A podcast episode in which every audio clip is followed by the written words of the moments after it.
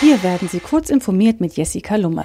Viel Kritik für Busspurvorschläge. Die vom Bundesverkehrsminister Andreas Scheuer geplante Öffnung von Busspuren stößt auf breite Kritik.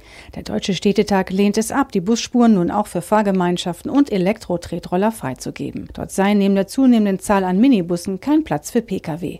Zudem hätten Busspuren häufig gesonderte Ampeln, die nur für den ÖPNV gelten. Außerdem dürfte die notwendige Prüfung der Anzahl der Insassen durch die Polizei ziemlich problematisch werden, sagte Helmut Dedi, Hauptgeschäftsführer des Deutschen Städtetags. Klimaschutz unter 14 bis 22-Jährigen wichtigstes Thema.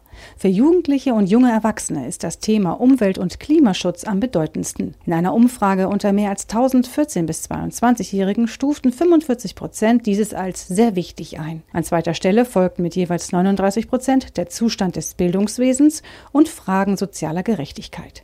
Die Umfrage im Auftrag des Bundesumweltministeriums und des Umweltbundesamtes ergab außerdem, dass laut den Jugendlichen die wichtigsten Akteure im Umwelt- und Klimaschutz jede und jeder Einzelne seien. Huaweis Falthandy bald auf dem Markt. Huaweis Falthandy Mate X kommt Ende Herbst 2019 in den Handel. Zunächst war geplant, das Modell im September auf den Markt zu bringen, das klappt jedoch nicht mehr. Spätestens im Oktober soll es aber soweit sein. Das hat Huawei dem Magazin TechRadar in einem Statement verraten. Dieses vermutet jedoch eher einen Verkaufsstart im November.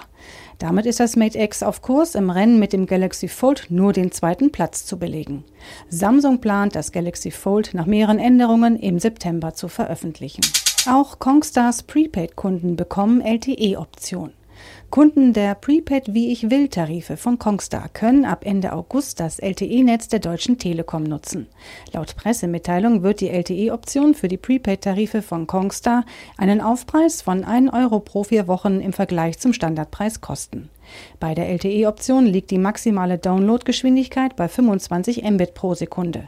Damit ist die Option nicht schneller als die bisherigen 3G-Netze, könnte jedoch Vorteile bei der Netzabdeckung haben. Diese und weitere aktuelle Nachrichten finden Sie ausführlich auf heise.de.